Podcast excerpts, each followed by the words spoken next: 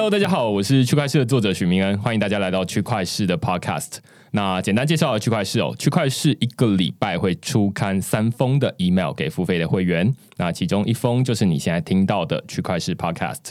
那另外两封我们在讨论什么呢？最近我们的两篇文章就在讨论 Ripple 被美国视为这个违法发行证券了，然后所以瑞波币就大跌。那另外一篇就是在讨论加密货币的钱包实名制，这个美国政府提出来的一个草案。如果你对这些内容有兴趣的话呢，欢迎你到 Google 上面搜寻区块势趋势的事，你就可以找到所有的内容了。也欢迎大家用付费订阅来支持区块势的营运。那今天我们就是邀请到一位其实第二次上到区块势 Podcast 节目的来宾，他是 Chronos 的创办人 Jack。那我们就请 Jack 跟大家打声招呼。Hello，大家，谢谢 Astro，很开心又回来了。对，那我们这一集呢，其实是我发现了，就是最近比特币价一直涨哦。然后刚刚 Jack 说，可能我们在录音的同时，待会比特币就会喷到四万块美金，有可能啦。那也不知道，只是最近的这个市场非常的活络。那大家也常常在这个社群媒体上面、脸书上面就会看到说，哎，有人就是在注册交易所。那到底交易所是怎么营运的？那交易所它最近又有一个趋势，好像是说交易所的手续费越来越低了，甚至大家会说，哎，那未来会是一个零手续费的时代。到底如果零手续费的话，交易所它又该如何经营？那所以我们今天就请到 Jack。那 Jack 他同时是 Cronos 造市商的创办人，那最近也有开始筹备了一个 WooTrade 这个零手续费的交易所。那所以你要不要简单介绍一下 Chronos 跟 WooTrade 大概是什么样的内容？这样？啊、uh，Sure，我我中文不是特别好，但是我会努力用中文回答。对对对对，Jack 的中文大家听得出来水平。嗯，um, 我们三年前来台湾，然后 start 了那个 Chronos Research。Chronos Research 就是用 AI、用 Machine Learning、用数学的 model 来做一些交易的策略。啊、uh，因为市场很乱。所以，就算一个人非常厉害，很会交易，但是他没法二十四小时、七天都用一样的方式去去交易嘛。所以，最终还是要用机器去协助人类把这个事情做得比较好。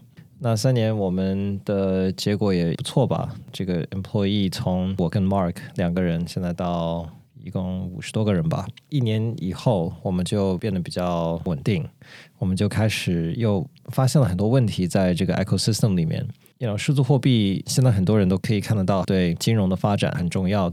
呃，但是其实很少人碰得到这个领域，因为很多东西都太难了，像 DeFi 那些 mining staking，对，啊、呃，用一些 decentralized wallet、private key 等等都太难了。绝大多数人可能都是卡在那个实名认证 KYC 的流程这样子。对啊，那个还算麻烦，但是算简单。对，DeFi 也算麻烦，但是也困难，更困难。对啊，嗯，所以 WooTrade 就是这个 project 被我们去重视，就是为了去解决很多市场里的我们看到的一些问题，建立 Chronos 的时候碰到的一些问题，然后后来我们就是想自己解决掉。啊、其中一个问题就是，其实散户在交易所上付的手续费蛮高的。那你看传统的这些 E-Trade 什么 Robinhood 等等的，他们都是零手续费。那我们认为，我们可以利用 Cronos 做的技术跟交易的这个 ability，跟 WooTrade 合起来，也把数字货币的这个交易手续费把它降到零。对，所以刚刚提到就是说，哎，交易所未来的交易手续费会降到零。那当然，大家就会马上想到，就是说，交易所要怎么赚钱？这个我们后半段再来讨论哦。嗯，前面其实是想要说的是，Cronos 据说现在是台湾在币安交易所上面交易量第一名的单位，是吗？应该是吧？应该是交易量可能到七个 billion，就七十亿。一天，呃，七十亿美金，对，OK，因为我好像在某个新闻报道上面有看过这样的一个说法，就是说谁在币安上面交易的最多钱吗？哦，答案是一间公司，那这间公司叫 Cronos，这样子。嗯，我们应该不管是在哪个国家吧，算是前五名吧。OK，在币安的这个交易所上面吗？还是其他？不管哪个交易所，对，对，我们都会说 Cronos 它是一个造市商嘛。到底造市商在做什么？为什么它会有这么大的一个交易量？然后造市商又靠什么东西赚钱？其实 Cronos 不只是在做造市的这种交易了啊，我们有各种各样的策略。做市的话，只是你在挂单，你没有去吃别人的单子，所以造市商就是在提供流动性给整个的生态。嗯，但是我们有各种各样的策略，所以有的策略会去吃流动性，那样叫 taker 的 strategy。其实我们 maker 跟 taker strategy 都有，然后有慢的策略、快的策略。慢的意思就是它的 holding period 会蛮长，得到一个 position 以后可能会 hold 几个小时、几天、几个星期。快的策略的话，可能就是几秒钟或者几分钟之内就会把那个仓位给去平掉。平掉，对。那造市商怎么赚钱？就是可能会有差价呀，可能是每次接一个单子，交易所就给他一点钱。所以你跟我交易，我给你提供流动性，你把比特币卖给我，然后因为我提供你这个流动性，你就付给我一些钱。OK，我觉得这个关系可以再进一步仔细的拆解啊，因为刚刚这个当然可能是你本来就已经很熟了，就是对于这个。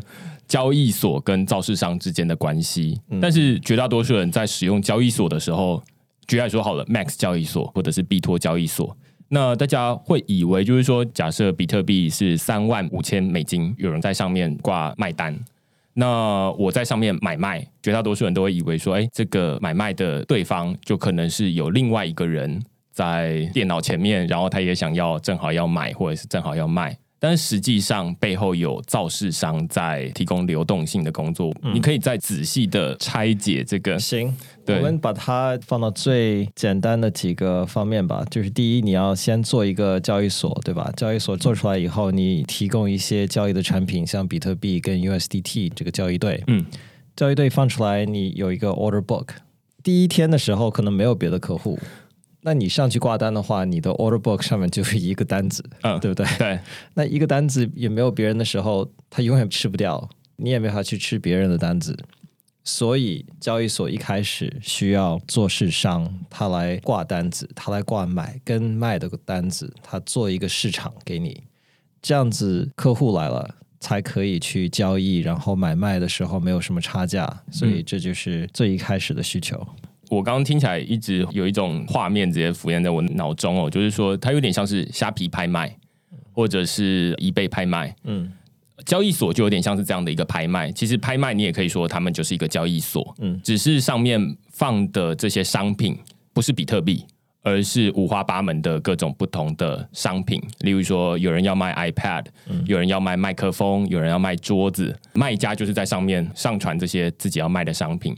等待买家来买，那在这个拍卖上面就没有造势商，就是说，呃，他们随时在提供这种卖东西的人想要赶快的卖掉嘛，然后买东西的人想要赶快买到自己想要的东西。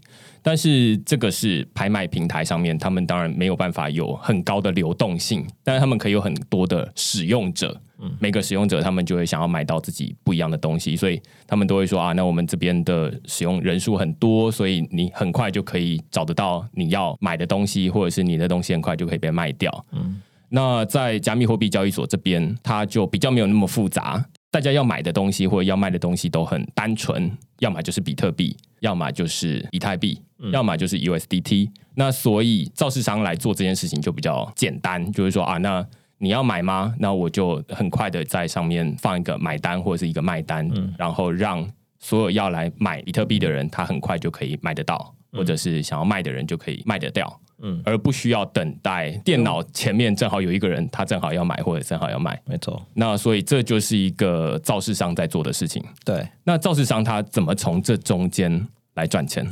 ？Well，有的时候交易所会给 rebate，所以你挂单的时候，然后别人吃了你的单子，他就会给你一个手续费，他就会付钱给你。Oh, OK，造市商跟交易所之间的关系比较像是一个。partner，或者是说交易所需要有造市商，他们需要去 hire 一些造市商来他们的市场上面提供流动性。对，的确是这样子。那人多了，很多的散户来了以后，很多的交易者来了以后，那造市商的工作就不是这么的重要了。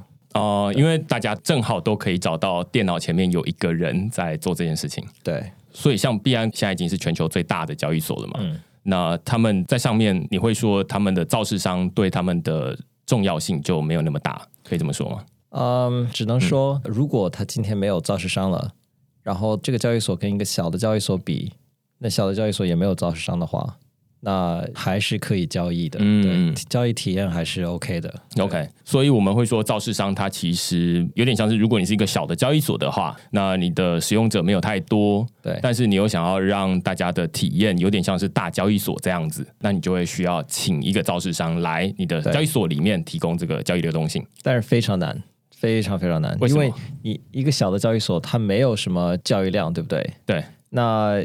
他就算请到很厉害的造势商，然后造势商做了一个比较好的 order book，比较好的流动性，但是没有人跟他成交，没有人成交的话，他赚不到钱。他不能自己跟自己买，对啊，他没法。嗯、yeah, 所以对一个比较成熟的造势商来说的话，他不会花那个成本去一个小的交易所去做这些事情。我们也看到这些事情，所以我们做 Chronos 的时候，交易量很强。很多小的交易所就会过来问我们能不能到他的交易所上去提供流流动性，然后我们就想，OK，我们去每一个交易所提供流动性都要去 connect 他们的这个系统，然后习惯他们的一些规则等等的，所以就很浪费时间嘛，还不如自己去别的大的交易所去做交易赚得多。嗯嗯。但是我们也想去帮助这个生态嘛，所以就做了一个叫 WooTrade 暗池的一个 product。呃，这个 product 做出来以后。小的交易所都可以去 connect 到这个流动性的池子里去，然后自动的提供好的流动性到自己的交易所，就不需要他自己的做市商了。你在讲这段的时候，我突然想到一个，同样是比喻啦，我不知道这样精不精准哦。就是说，每一间交易所，他们有点像是在开餐厅。那交易所它可能自己就是啊，那我们要招揽顾客进来我们餐厅吃饭，就有点像是使用者来我们交易所买卖一样。只是提供菜的人就有点像是造市商，那过去 Cronos 就有点像是一个外派厨师团队，就是说哦，必安你们需要开餐厅，那你们也需要造市商，或者是某一些小的交易所，你们要开餐厅，但是你们没有人会煮菜，没关系，嗯、我们就是厨师团队，我们会派厨师过去，嗯，那你们就可以开始对外营业了。是，那但是你刚刚有说到在经营 Cronos 的时候。会遇到一个问题，就是说，哎，即便是很小很小的餐厅，也会叫我们派一个厨师过去，对，做这件事情。你算一算之后，就会觉得不太划算。对啊，就是不管有没有人，你都要做这么多的菜，但是你做完了菜以后，没有人来吃。没有人来买，那做饭的人赚不到钱啊，所以这个概念，懂懂懂。所以厨师其实也是跟餐厅去分润，嗯、就是说啊，那餐厅有赚钱，他有才有钱分给厨师嘛。是，那你总是要叫厨师过去，厨师也会算一下，就是说你的营业额到底有多少？对，还不如去大的餐厅工作，对不对？嗯、懂。然后，于是你刚刚就有提到，就是说，那接下来 Cronos 如果他是一个厨师团队的话。那就会想说，既然大家都要找 Chronos 去外派厨师，我刚听起来 WooTrade 有点像是一个中央厨房，对，就变成 WooTrade 是一个中央厨房，然后 Chronos 在中央厨房里做了很多很多的菜，然后小的餐厅可以跟中央厨房订菜，对，可以订菜，可以拿菜。对，就是你可以直接把菜铺货到你的店家里面去，然后当使用者交易的时候，就是买菜的时候，中央厨房才会获得分润。呀，其实最好的 technology 就像魔术一样，对不对？你到一个小餐厅，然后他拿出来一个 menu，那个 menu 是五百张，然后什么国家的菜都有，什么样的好吃的东西都有，然后价钱很便宜。嗯你会想，怎么这么小的一个商店就这么多的东西，而且它的 quality 是跟 you know 最好的都一样，所以这是我们能做到的。我觉得这个很像是现在 Seven Eleven 都有在上，就是金华酒店的一些菜，或者是鼎泰丰的菜。哦就会直接做成冷冻或者是冲泡包等等的方式，直接到 Seven Eleven 那边，让大家都可以买得到。OK，我可以去看一看。对，所以我觉得听起来有点像是这样。换句话说，你就不需要去鼎泰丰，你也不需要去到金华酒店吃饭，对，你就可以直接从便利商店。其实便利商店某种程度，嗯，就有点像是 kind of，因为便利商店在销售。大的酒店做的东西，对对，所以小一点的交易所在销售我们的流动性。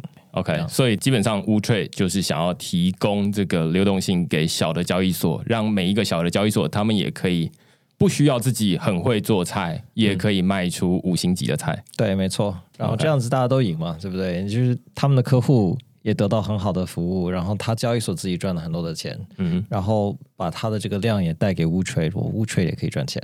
OK，这边好像弄懂了 Cronos 跟 WooTrade 之间的前后逻辑了。嗯、但是你刚刚有提到，就是说乌 trade 或者是说整个交易所的生态系长期发展是往零交易手续费，嗯、这跟刚刚我们说的这个东西有什么样的关联？嗯，我们现在其实就是零手续费给我们的交易所的客户。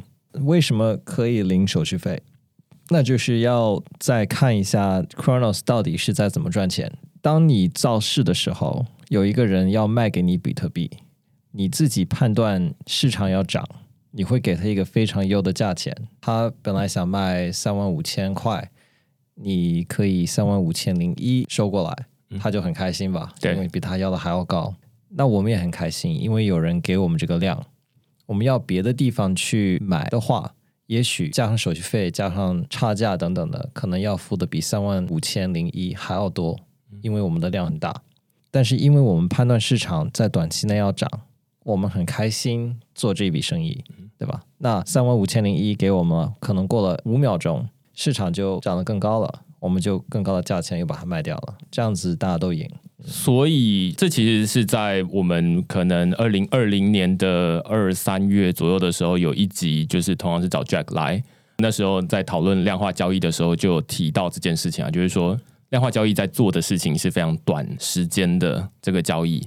它有别于我们这种长期的，就是我买了之后就没有再进进出出的。嗯，我基本上是做这种比较长期的交易，但是量化交易团队比较像是在做几秒、几分钟的这种比较短期，甚至是几毫秒的时间的交易，就是你去预测短时间之内到底会涨会跌。对，我们是从最短的时间段开始做的，因为这是我 partner Mark 的长处了，就是他的 specialty。呃，后来我们又加了一些比较长期的策略，所以我们现在各个 time frame 都有。其实这样对 WooTrade 更好，因为 Chronos 在 WooTrade 上，它可以消化更多的量，因为只有短期的话，它能消化的量比较少。它要是能收一笔大的，然后可以留个几天或者几个小时，然后慢慢的处理，这样其实对客户会更好，因为给客户的价钱会更优，然后可以收的量比较大。所以，呃，你刚刚有在解释，就是说 Cronos 怎么从这个买卖里面赚钱。嗯，嗯，那你刚刚有举个例子，例如说三万三万零一块，嗯，那你从这里面赚到一块钱之后，这跟交易所能够提供零手续费有什么关系？WooTrade 现在是被 Cronos 一个量化团队在支持嘛，所以你用 WooTrade 的时候，你看到的 Order Book 都是 Cronos 在提供的。那之后可能会看到。很多个量化团队提供的一个 combined order book，那 Cronos 就有竞争对手了。现在没有的时候，Cronos 是唯一的提供流动性的这一方，他在上面赚的钱要给 WooTrade 百分之五十。所以这个大厨他赚到钱了之后，会给 WooTrade，就是给这个餐厅。分润，所以餐厅就不需要直接从客户的手中里面赚钱。嗯，没错，可以这么说。对，Okay. 我们到底是赚的谁的钱.我们是赚的市场，就是判断市场准确度的这个钱。你要是没法判断市场怎么走，你就赚不了这个钱，你就没法给零的手续费。所以，WooTrade 能不能赚钱，取决于在这个 WooTrade 市场上面的这些造市商。对。能不能赚钱？对，他们如果赚钱，那这个平台就赚越多钱。没错，可以这么说。没错。哦，懂。那刚刚这边会有一个疑惑，就是说，刚我们在解释就是造市商跟交易所之间的关系啦。那意我们会说，造市商他要串接越多的交易所越好，交易所越多的造市商越好。对啊，就是造市商串接越多交易所。对，对对乌翠现在提供一个中央厨房，但是这个中央厨房跟传统的餐厅很不一样。传统的餐厅，例如说我是经营一个中央厨房，这个中央厨房基本上只有一个自己的内建的厨师团队而已。但是你刚刚有提到，就是说乌翠它这一个中央厨房，它不只会有 Chronos 这一个厨师团队。未来你说还会有其他的厨师团队进驻，我不知道市场上还有哪些在做这种量化交易造市商的团队，有蛮多的。嗯，你可以举几个知名的例子吗？呃、我不太知道。呃，Tower、Tower、Jump、Jump，嗯，OK，这两个蛮大的。OK，都是有在做加密货币造市商。有，有。OK，那就是说他们这些有点像是呃，一个叫 Tower，一个叫 Jump，一个叫 Chronos，这三个厨师团队在这个中央厨房里面提供菜。嗯、对，那他们的利益是说想办法做出最好吃的菜，然后送到每一个餐厅去。他们都做一样的菜，然后看最后挑谁的菜，然后挑到的基本上他就可以赚到钱。对，然后他有一部分要付给这个中央厨房。对。嗯，所以可以说，Kronos 从厨师团队开始发展出一个中央厨房，只是这个中央厨房跟我们传统认知的不太一样，它是有很多不同的交易团队组成的。对，然后它提供一个 infrastructure，提供 infrastructure，提供流动性给整个世界。然后使用这一个 WooTrade 的交易所，他们完全可以不需要跟使用者收交易手续费。对，所以你可以这么说，你有了 WooTrade 这一个基础建设之后，未来可以让越来越多的交易所都可以不用向使用者收手续费，或者这其实是每一个交易所他们自己的商业抉择。对，那是他自己的事情。那我们希望他们都会把手续费降到零，跟我们一样。OK，那我还有一个问题，就是说 WooTrade 他会直接开餐厅吗？中央厨房也可以开餐厅吗？也可以啊，就是看给什么样的客户吧。因为世界上这么多不同的客户，他自己的需求也不太一样啊、呃。有的人喜欢吃中国菜，有的人喜欢吃西方菜，不，不太一样。我们是比较专注在 professional 一点的 trader，right？他不是说小白，然后放个一百块钱进去试一试，right？他是自己已经有他自己一套的交易策略，他可能是已经交易股票很多年了，然后想现在进入数字货币。哎，他是非常 serious 的，然后对平台的这个要求也非常高啊、呃。这是我们第一批的客户。嗯，我还蛮好奇，像假设这个中央厨房的模式是本来就在传统金融已经有出现过了呢，还是是在 crypto 这边 WooTrade 才第一个？有有区别，在传统也有这样的一个模式，最接近的可能是 Robinhood。OK，right，Robinhood。是一个就是专门给小白、给散户的一个很容易用的平台，嗯，买卖美股的券商，对，OK 啊、呃，也可以做数字货币，但它的选择很少，嗯，它一出来就是零手续费。我记得当时它融资的时候都很难去融，然后很多人不信任这样的一个模式，但是现在它非常赚钱，然后它的估值也是能也让几十亿美元这样的一个故事。嗯、但你知道 Robinhood 它是怎么运作的？然后它跟 WooTrade 有什么样的差异吗？它是从非常强的一个 retail 散户的产品做起来的，我们不太一样。然后还有就是，它散户过来的量，它都是直接卖给外面的量化团队啊、跟 Chronos 跟 WooTrade 这个关系也不是特别的像，但是它模式还是差不多的。你可以简单的说一下，就是说，假设我今天要在 Robinhood 上面买。Tesla 的股票，Sure，比如说你想买一百股 Tesla 股票，嗯，然后现在七百二十三块钱，那我就七百二十三块钱卖给你，然后没有手续费。那你这个 order 跑哪去了？我会把这个 order 卖给，比如说 Jump 或者 Tower，然后 Tower 或者 Jump 每一块钱，他给我们两个 basis point。两个 basis points 是什么意思？百分之二吗？还是什么？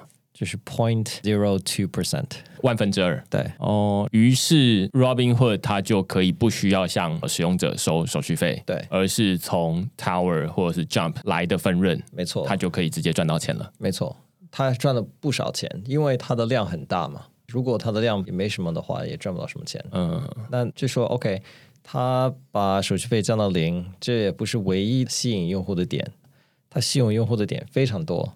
从他做 branding 到 marketing，到他的手机 APP 的这个体验，嗯，再包括他是第一个美国的平台去 offer 数字货币给美元的用户，这些东西都是非常超前嘛，嗯，所以我觉得它是整个的一个 package。OK，零手续费只是一个必须的一个东西。Robinhood 是一个劫富济贫的一个概念，就是去把有钱人赚的钱，然后拿来补贴穷人。对，他的故事应该是这样子，他的 branding 应该是这样子，但是 in actuality，我不知道有没有达到这个效果。懂，因为很多人上去他也不太了解怎么做，然后就在像 gambling 一样，在赌博一样的去 Tesla 或者是买 Tesla 的 call option、put option 等等的。懂。所以 Robinhood 他对所有人都零手续费，对不对？对，所以很明显，这个散户就会很想要用这个服务嘛。是因为我在上面，如果我买的价差跟市场上都是一样的，没有任何价差，那我为什么要去付这个手续费？呀，yeah, 在美国的这个股市里面交易里面，它是有一个 NBBO 的概念，就是 National Best Bid Offer。那什么意思？就说就算散户在你的平台上下了单子，如果你的价钱不是最优的。你必须要把这个 customer 的 order 去挪到最优的平台上，然后在那边成交。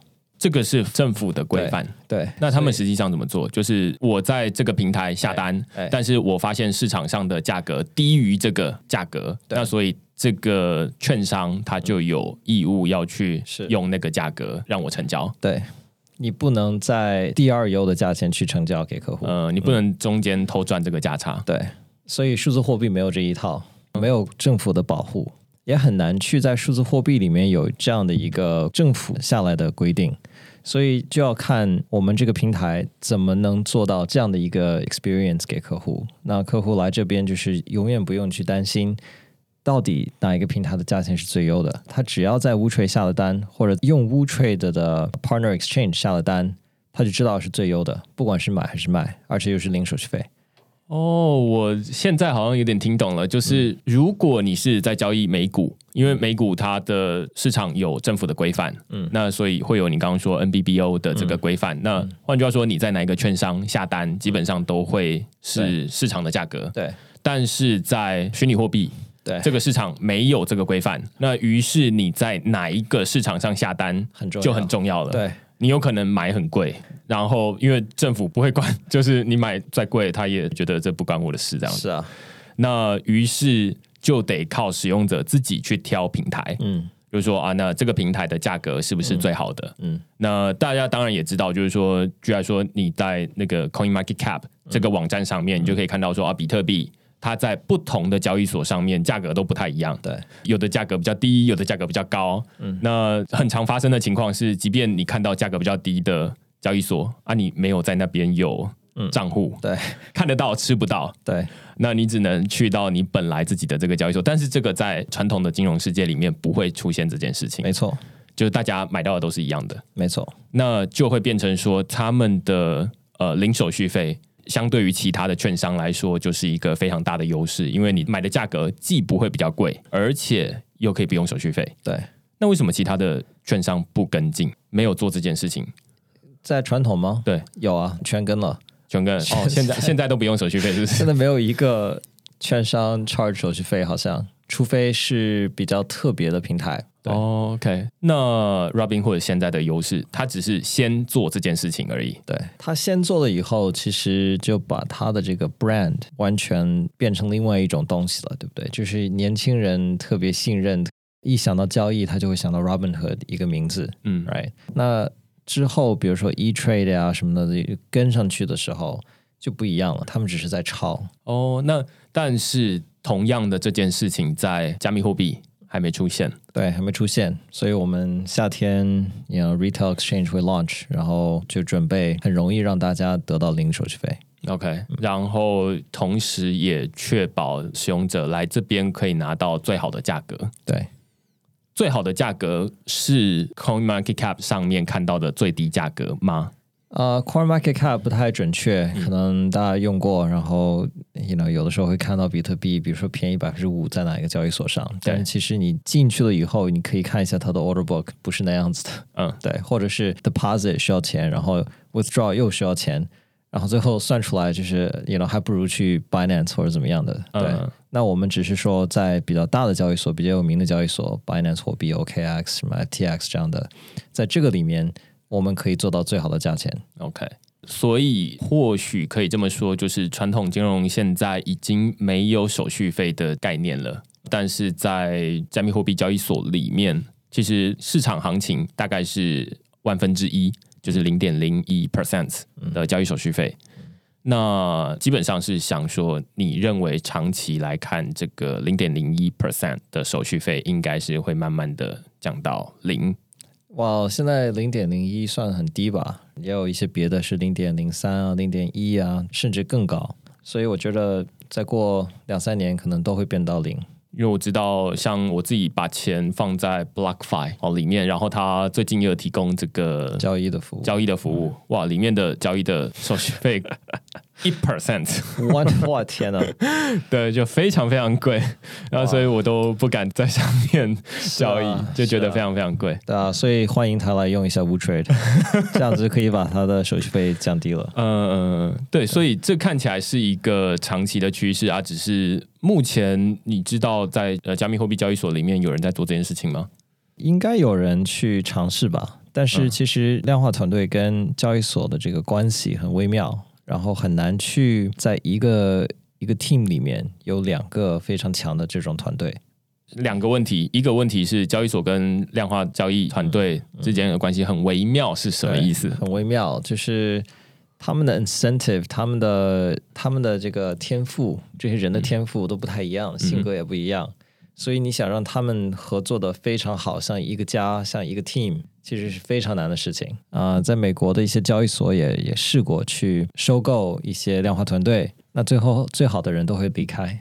因为就是交易所不知道怎么去管理量化团队，反正就是非常难让这两种人合作的非常的密切。就交易所跟量化团队，他们的诱因不太一样。对，交易所他们的天赋就是吸引散户，吸引很多的人来用，他们的专长。嗯、对，那。交易者的专长就是我不管什么东西，就是赚交易的那个钱，嗯、而且交易者的一些想法都蛮短线的，他看利润等等等等，都是一个比较短线的一个事情。啊、呃，所以这两个团队合在一起，总会有一些摩擦的点。那我们也是碰到这些同样的问题，虽然我们是一个家庭出来的，可以这样说，因为 WooTrade 是 Chronos Incubate 一个一个 project，对，都是 almost like 一家人。对，但是还是有这个摩擦。那因为有这个一家人的底子，我们还可以合作的比较 smooth。但是我没法想象，就是一个 external 的量化团队跟一个没有关系的交易所，让他们去做我们在做的事情。太多的信任的问题，太多利润的问题，太多的 technology 的问题，都很难解决。OK，那第二个问题是说，在一个团队里面会有两个团队没有办法合作，你可以再重新说一下，那是什么意思吗？就是交易者跟经营 exchange 的人很难一个 team 的合作。哦，OK，一样的意思，就是说交易所跟下面的量化团队的 incentive 有点不一样，或者是他们的专长有点不太一样。没错，那以至于他们看到的世界是两个不同的世界。是。那一个想要做的是 to C 的这种吸引很多大量的交易者进来，对。但是另外一个我只看的是，反正你给我交易量就对了。对啊，是完全不一样的人。OK，对。那所以他们两个经常会有一些摩擦，没有办法很好的整合在一起。我们还是在努力吧，但是不容易。嗯，呃，我觉得现在的状态是比较 solid，但是如果我可以看得到，就是如果没有一起起来的这个 history。这两个团队早就分开了。OK，因为我们刚刚有问到说，交易所它如果没有收手续费的话，它是靠什么赚钱嘛？这现在已经有答案了，就是靠后面的这个造市商，嗯，他们在赚钱的时候，然后也必须要付一些场地费给这个交易所，于是他们就可以赚钱。那现在最有名的 case 就是 Robinhood，嗯，那接下来在 crypto 领域里面，可能也会有其他的这个竞争者出现，这样子。对。那另外一部分，我知道 WooTrade 好像有发行 Woo Token。是这个是另外一个商业模式吗？Token 的话，只是就是说它是一个 connect 所有的 participants 在一个 ecosystem 里面，嗯哼，对吧？就是说造市商他也要用 Woo Token，然后拿流动性的一些交易所客户也要拿 Woo Token，之后散户也要去用 Woo Token 拿到零手续费。我们现在还有一个 program，就是说。交易所的 customer 就是你可能是一个小的交易所，然后来无 trade 拿流动性。如果你跟我们合作的关系非常好，你可以 stake 很多的 Woo Token 在我们的平台上，然后每一笔交易我们会给你返手续费回去，嗯、返佣。对，所以不但你是零手续费，你是负的手续费。OK，、嗯、所以你要是 charge 你的 customer 零的手续费，你还是可以赚钱通过 WooTrade。嗯、OK，所以刚听起来 Woo Token 比较像是一个会员制度。会员制度、referral 制度，对，就是我们发行一个会员点数，然后你必须要持有够多的会员点数，然后来享有会员的福利。是，无论这个会员可能是交易所或者是使用者，嗯，那他们基本上如果有买够多的这个会员点数，基本上就可以说啊，他们是 WooTrade 的会员，嗯、那他们可以拿到比较低的交易手续费。或者是零的交易手续费，或者是负的交易手续费。对，没错。嗯，长期来说的话，其实有很多的用处吧。这个这个 token 从 governance 到就是 governance voting，可以去想象 WooTrade 平台现在的优势可能是零手续费，然后很深的交易的深度。那之后，也许 Chronos 所有的好的策略都会放到 WooTrade 平台上。那怎么去选？谁得到什么样的策略，然后多少这些东西都可以，就是让让 WooToken 进来这个 equation，来、嗯、怎么去看谁能拿到哪一些。OK，所以舞台这已经对于一般的使用者来说已经越来越远的啦。嗯嗯，就是因为即便是用刚刚的中央厨房的例子，我觉得绝大多数人也都不知道中央厨房到底怎么运作，我也不知道了，我也不知道。对，但是这听起来有点像是说中央厨房它除了有很多不同的团队之外，其实一般的使用者他也可以去拿到这个中央厨房它发行的一个会员的点数，嗯，然后去享受中央厨房它提供的一些福利这样子。嗯，那中央厨房我们最基本的功能就是它要。去出菜给每一间餐厅，这是最基本的功能。嗯，那只是你刚刚有提到未来可能会有其他的功能，就中央厨房它可能未来甚至你刚刚有提到会推出一个餐厅，那餐厅它可能就会有下午茶呀、啊，然后晚餐啊等等的，嗯、那你就可以再凭这个代币来做折抵，甚至是共同决策这个中央厨房它要往哪个方向走。嗯嗯嗯。OK，因为现在目前看起来，多数的平台币就是像这种币安交易所啊，或者是 FTX 交易所啊，他们也都会有这种平台币。那只要它是一个总量固定，嗯，然后使用者买越多的话，那它的价格就会上去。但是你刚好像不会把这个 WooToken 这个会员的点数说成是一种商业模式。我觉得 Token 只是一部分吧。我觉得你的商业模式要比 Token 要 deep 多了。对我来说，token 只是一个绑定不同的 participants 在一个 ecosystem，然后可以让大家的利益都是更 aligned。懂。所以主要的赚钱的方式其实还是透过这个中央厨房它本身的营运，然后出菜，然后分润。对，你计算这个利润的这个 unit 可能是无 token，这个 is fine。但是 token 本身不可能是一个 business model，对，嗯，懂，OK，嗯，我觉得 WooTrade 这个 project 蛮 interesting 的，right？从最简单的东西就是帮助小的交易所提高自己的流动性，给他自己的客户，对，到 OK，我们也想就是提供直接的这个交易的服务给一群比较 professional 的 trader，呃，到现在我觉得其实很多 DeFi 的东西太难用了，那我们可以用 WooTrade 这样的平台去。把这个一般人跟 DeFi 的距离把它拉近，这些东西我觉得都蛮有趣的。交易很重要，right？我们对交易非常的投入，但是我觉得长期来说的话，还是做产品比较有意思，可以影响更多的人。你可以把你自己会做的东西带给一些好处，带给更多的人。嗯，我觉得你刚刚说做产品跟交易有点像是厨师，可能很喜欢做菜，嗯，他的兴趣，嗯，但是他更喜欢的可能是。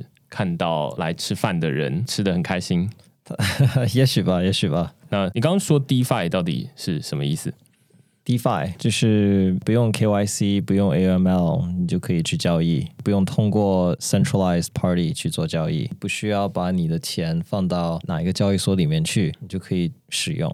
OK，因为目前看起来也有一些交易所，他们开始在整合这些服务。嗯，就来说币安就是很有代表性的例子，他们可能就自己做了一个币安链，然后再自己做一个流动性挖矿。嗯，那虽然它是一个 DeFi，但是大家好像也不需要有钱包，不需要什么东西，就可以直接在币安的交易所上面就直接抵押一些钱，然后赚到所谓的流动性挖矿的收益。但是大家的感觉还没有那么的 DeFi。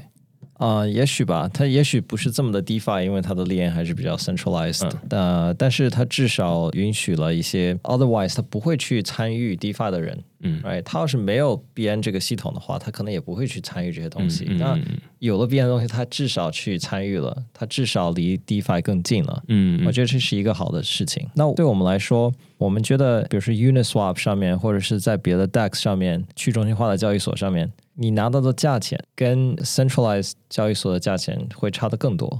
我们刚才提了一个 NBBO 的概念，就是 Centralized 跟 Centralized 交易所还有差价。那 decentralized 交易所跟 centralized 交易所那个差价更大，所以怎么去解决这个问题那我们也有自己的 solution，所以也希望下几个月可以给大家分享这个。OK，你有没有要征才？For sure，所以 you know blockchain engineer 啊，然后 electrical engineer、mathematician 等等的都很需要，很需要。OK，就是需要打造刚刚说的这个 Wootrade 中央厨房，然后接下来再跟其他的 DeFi 等等的。Yeah，我觉得能看得懂就是现在发生的事情在世界上，right？其实整个的金融系统在被颠覆。在被重新的建立起来，用 cryptocurrency，用 blockchain 的 technology，我觉得能看懂这样的事情的人，我们非常愿意跟他去聊，看他有没有自己的想法，未来应该是什么样子，然后愿不愿意把自己的 life dedicate 去实现这样的一个梦想。OK，好，那我们今天非常感谢 Jack 来区块势，然后跟我们分享就是交易所。背后的造势商，还有一个新的，大家可能都还没有机会现在体验到的未来的这个零手续费，嗯，甚至是你可能在一个小的交易所里面就可以拿到一个最好的价格，嗯，那这都是大家可能目前还没有体验到。当然，现在大家会觉得说，二零二一年，嗯，还要再开一个新的交易所吗？嗯，会觉得哦，这样成功几率感觉也太低了吧？嗯，但是哎。诶如果你从传统金融对它比较熟悉的话，你就会觉得说，哎，这个领域里面还有很多哦，yeah，事情可以做。Oh. Robinhood 才前几年开始的嘛，对，然后那个 Robinhood 之前也太多太多的这个交易的平台等等了，对不对？嗯、所以你要是给 enough value 给 customer，我觉得什么时候开始都可以。嗯，right，那 Wootrade 才一年半吧，然后也没有一个平台可以让大家用的，只有 API 可以让交易所用。现在。那我们交易量已经到了三四千万美元每一天，所以已经比大部分的交易所都多了。嗯，我们还没有 launch。对，对，OK，所以看起来应该是一个有潜力的交易所啊。对，OK，那如果你喜欢我们这一集的话，那就欢迎你在 Apple Podcast 底下给我们留言或评分。那就谢谢 Jack，那我们就下个礼拜再见喽。谢谢大家，拜拜，拜。